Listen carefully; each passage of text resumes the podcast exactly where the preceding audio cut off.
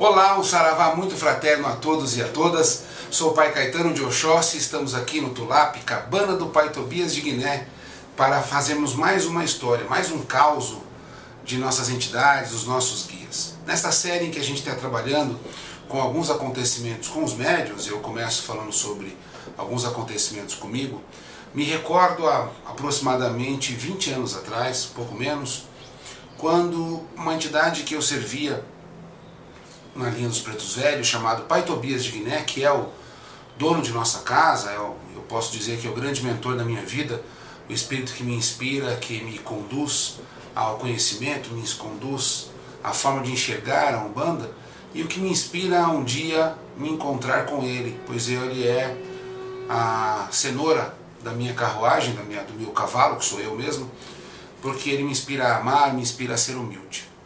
E como uma figura de um preto velho, nós imaginamos imediatamente sabedoria, idade e humildade. E lá estava o pai Tobias, no terreiro, eu não era pai de santo, não era babalorixá ainda, e ele recebe um fumo, um cigarro de palha, que é o que ele escolheu. E ele falou, esse cigarro está ruim. Daí ele pediu um outro. Aí deve um outro para ele. Não, esse aqui está ruim, esse aqui tem muita veneno. Aí no outro. Tá, esse aqui tem pelo de rato. Aí eu ia lá e tentava achar um cigarro de palha, procurava, procurava a melhor marca, o melhor possível, o que, que podia acontecer, mesmo sem recurso. Eu ia atrás, ia atrás, ia atrás, e todas as giras ele fazia um questionamento, falou, isso aqui não presta, isso aqui não serve, isso aqui não sei o quê. E eu estava, além de incomodado, ficava me perguntando, por que, que um preto velho está tão é, se importando com o fumo dessa maneira? E aquilo me incomodava e ao mesmo tempo eu questionava e só escutava é, arruma um fumo decente para mim. E eu achava aquela atitude incompatível. E como a gente deve fazer, eu meditava, pedia orientação, rezava, falava, Deus, por favor, me ajude para que eu não caia na mistificação, para que eu possa cumprir a minha missão enquanto médium. E nisso o pai Tobias então decide me falar. Eu quero que você faça um cigarro de palha. Quero que você compre o fumo, corte o fumo, pique o fumo, enrole numa, numa palha e traga para mim.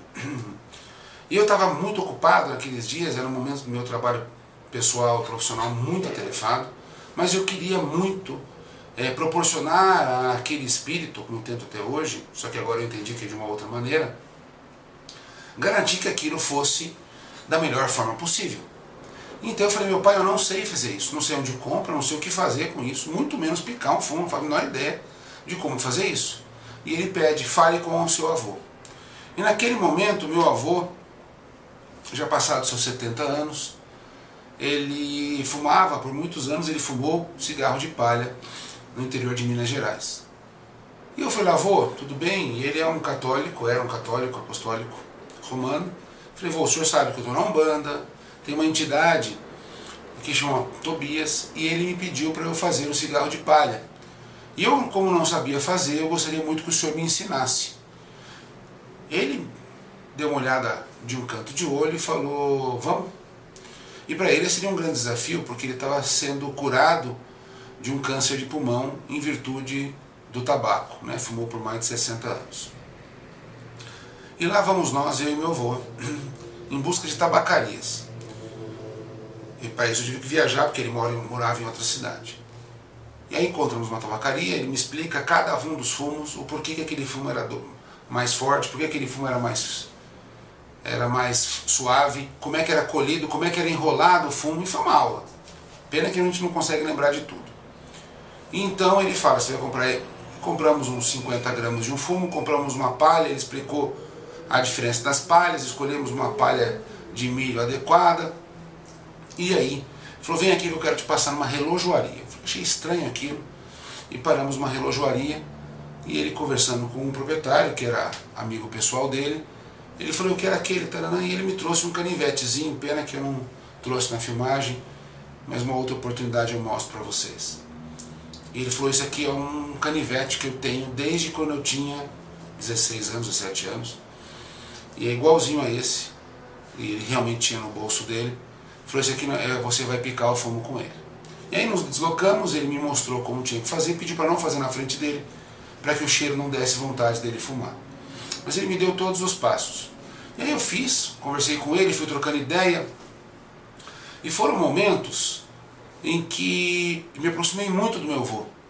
E ele me contou várias histórias da sua infância, da sua adolescência, coisas que a gente já fazia com certo hábito, mas todas elas ligadas a manifestações espirituais, e uma delas eu vou contar um dia para vocês, mas não será hoje, que é a história da formiga. E aí conversamos, eu me maravilhando, e ele no final dizia, sabe, filho, é, o que você faz, eu não acredito, mas eu posso te garantir que existe, pois eu sou testemunha viva disso. Com essa frase, é, ele me mostrava o respeito, da forma com que ele tinha o respeito e como ele era oprimido pela escolha da religião.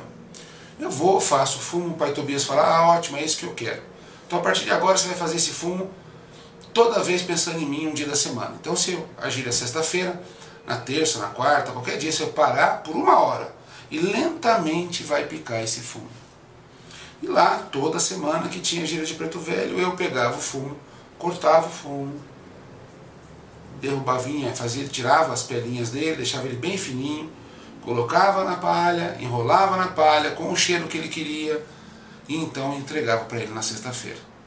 Eu entendi que aquilo era uma oportunidade única de eu ficar mais um tempo com a entidade, porque ele não deixava eu assistir televisão, me preocupar com o trabalho, eu tinha que estar rezando, cantando pontos de preto velho e pensando no Pai Tobias de Guiné. Aquilo foi extremamente importante para o meu desenvolvimento mediúnico. Depois eu entendi o porquê que ele queria a palha, para que eu tivesse mais tempo com ele. Sair do meu dia a dia, da forma obscura dos nossos problemas, da nossa correria, para pelo menos uma hora, duas horas por semana, além da gira, eu estivesse em comunhão com os orixás. Só que algo mais incrível aconteceu. 15 dias, 20 dias depois desse episódio, meu avô fica extremamente doente. Não passam mais do que três semanas. E alguns meses depois, né, a doença foi muito rápida nesse sentido, ele desencarnou. E aí eu percebi que a gente tem que aprender muito com os pretos velhos. Pois ele me deu uma oportunidade única. Porque naquele momento eu não teria tempo de ver meu avô. Naquele momento eu não teria tempo de poder viajar para uma outra cidade. E foram dias de profunda relação, horas, 16, 20 horas de conversas, em que a gente pôde travar. E logo depois meu avô ficaria impossibilitado de ter conversas como essa de poder ter me ensinado isso e ter contado suas histórias da infância. Então, às vezes a gente não percebe que num evento tão simples, mas tão simples, as entidades nos guiam para nos aproximar de quem a gente ama, nos ensinar sobre tempo, nos ensinar sobre oração, sobre reflexão, sobre umbanda. Hoje, eu tenho certeza que não faria diferença nenhuma qual seria o tabaco que o pai Tobias ia usar, a forma com que ele seria enrolado. Mas eu nunca mais vou deixar de fazer, porque é um momento em que eu, além de estar com ele, eu entendo que me ensinando a fazer algo tão simples, ele me deu a oportunidade de conviver com um ser humano que foi tão importante na minha vida, que foi meu avô. Então, ao pai Tobias, a minha gratidão, pois toda vez que eu conto essa história me emociona pois foi um presente divino que eu jamais vou esquecer. Que a gente tenha muitos momentos como esse, que a gente aprenda a, pelas coisas tão simples, encontrar a profundidade do amor e das relações interpessoais. A vocês, meu saravá muito fraterno, e até a próxima oportunidade. Axé.